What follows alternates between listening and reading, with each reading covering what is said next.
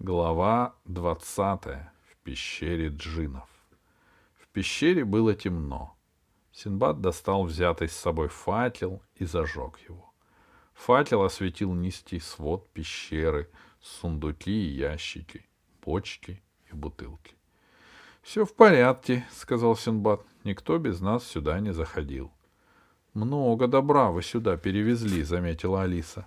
— Чуть корабль не потопил, Джины ведь страшно бережливый, сказал Синбад. Давай их будить, они и шум.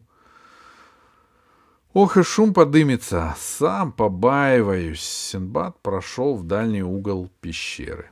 Там, в нише, Алиса увидела целую армию глиняных и медных кувшинов, заткнутых пробками и залитых воском.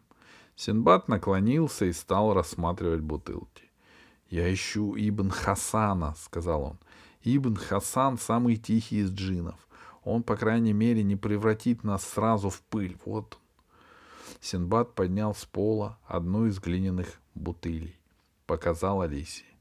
«Вот тут», — сказал он, — «скрывается один из самых могущественных джинов древности. Хасан Ибн Хасан. Не правда ли удивительно?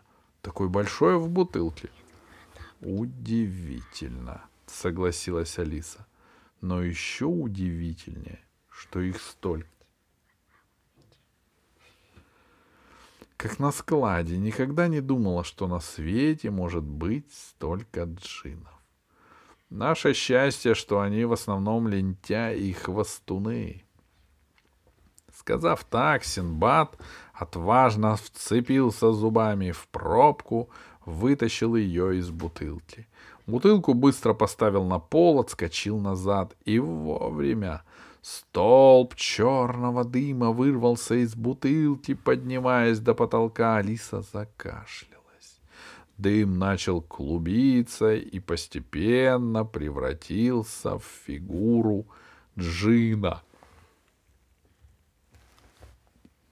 ростом в пять метров, с громадными клыками, длинным носом и клочкастой бородой. Джин был почти голым, в одних трусах. «Кто меня побеспокоил?» — возопил Джин страшным голосом. «Кто посмел меня разбудить и открыть бутылку? Кого я сейчас растерзаю?» «Это я, Синбад», — сказал мореход. «Не надо меня терзать, я твой старый приятель». Дым уже рассеялся, и Джин, близоруко прищурив глаза, разглядел Синбада. «Садись», — сказал Синбад.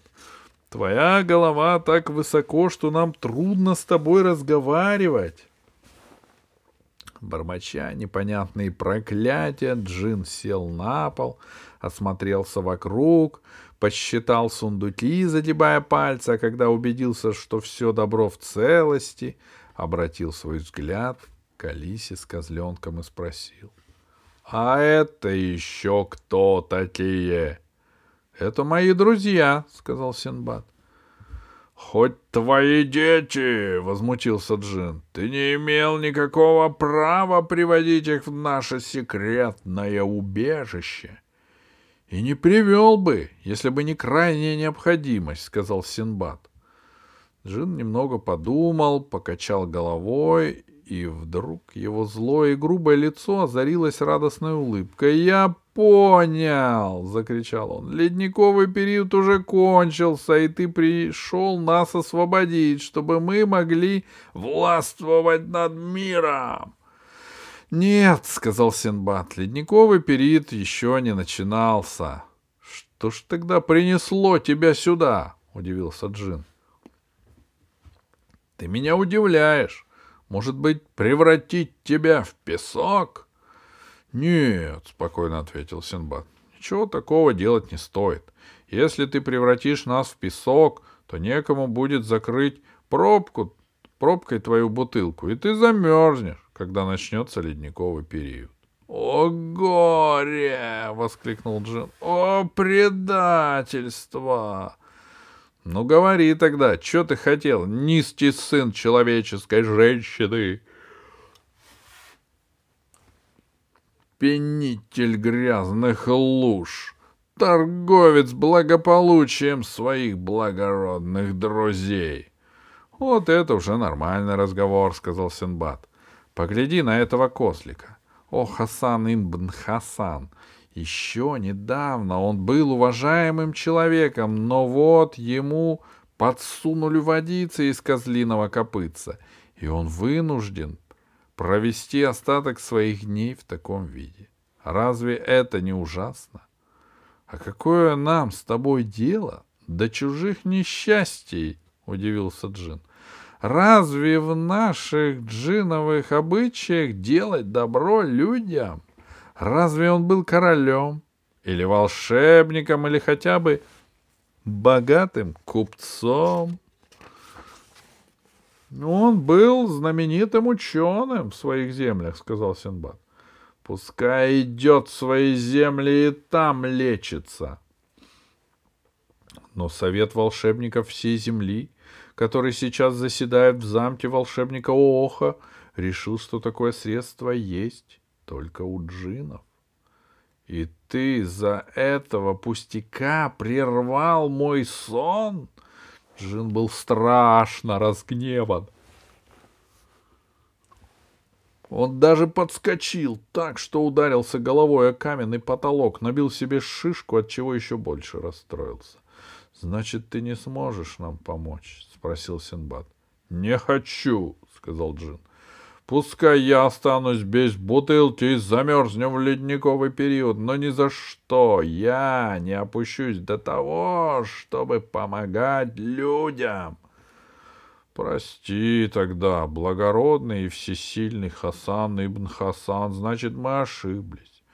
Я догадался, что у тебя вовсе нет такого средства, чтобы возвращать заколдованными людям их прежний облик. Просто прости, мы пошли.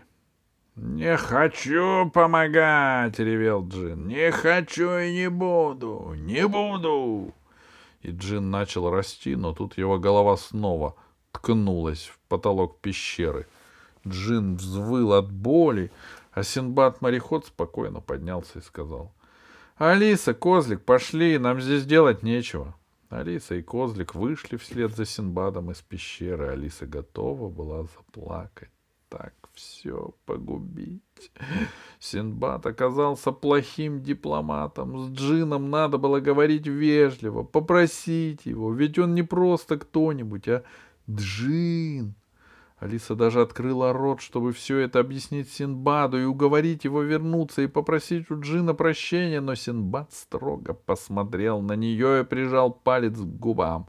Он спокойно шагнул вниз по тропинке. Алиса и Козлик понурившись, брели следом. «Стойте!» — раздался сзади громовой голос Джина. «Стойте, жалкие создания! Вернитесь!» «Вот видишь!» — улыбнулся Синбад-мореход. «А ты боялась. Я же знаю, как иметь дело с этими бандитами». Джин встретил их у входа в пещеру. «Я передумал», — сказал. «Что-то с севера тянет холодом. Идите за мной». Джин прошел в дальний конец пещеры, где стояли бутылки с остальными джинами, и остановился, разглядывая их, рассуждая вслух. Где же аптечка? Кто ее положил рядом с собой? Ахмед? Нет, он с собой вино взял. Хусейн? Нет, он любит и уют. Ему эти склянки ни к чему. Ага, вспомнил. Джин поежился и крикнул Синбаду. «Прикрой дверь! Дует! Ни в чем нельзя на тебя положиться!» Синбад прикрыл дверь, а Джин вытащил пробку из одной бутылки, и как только оттуда пошел черный дым, наклонился к ней и крикнул «Не спеши, Мустафа! Не вылезай! Ледниковый период еще не кончился! Это я, Хасан ибн Хасан!» Из бутылки донесся бас. «Так чего меня будешь?»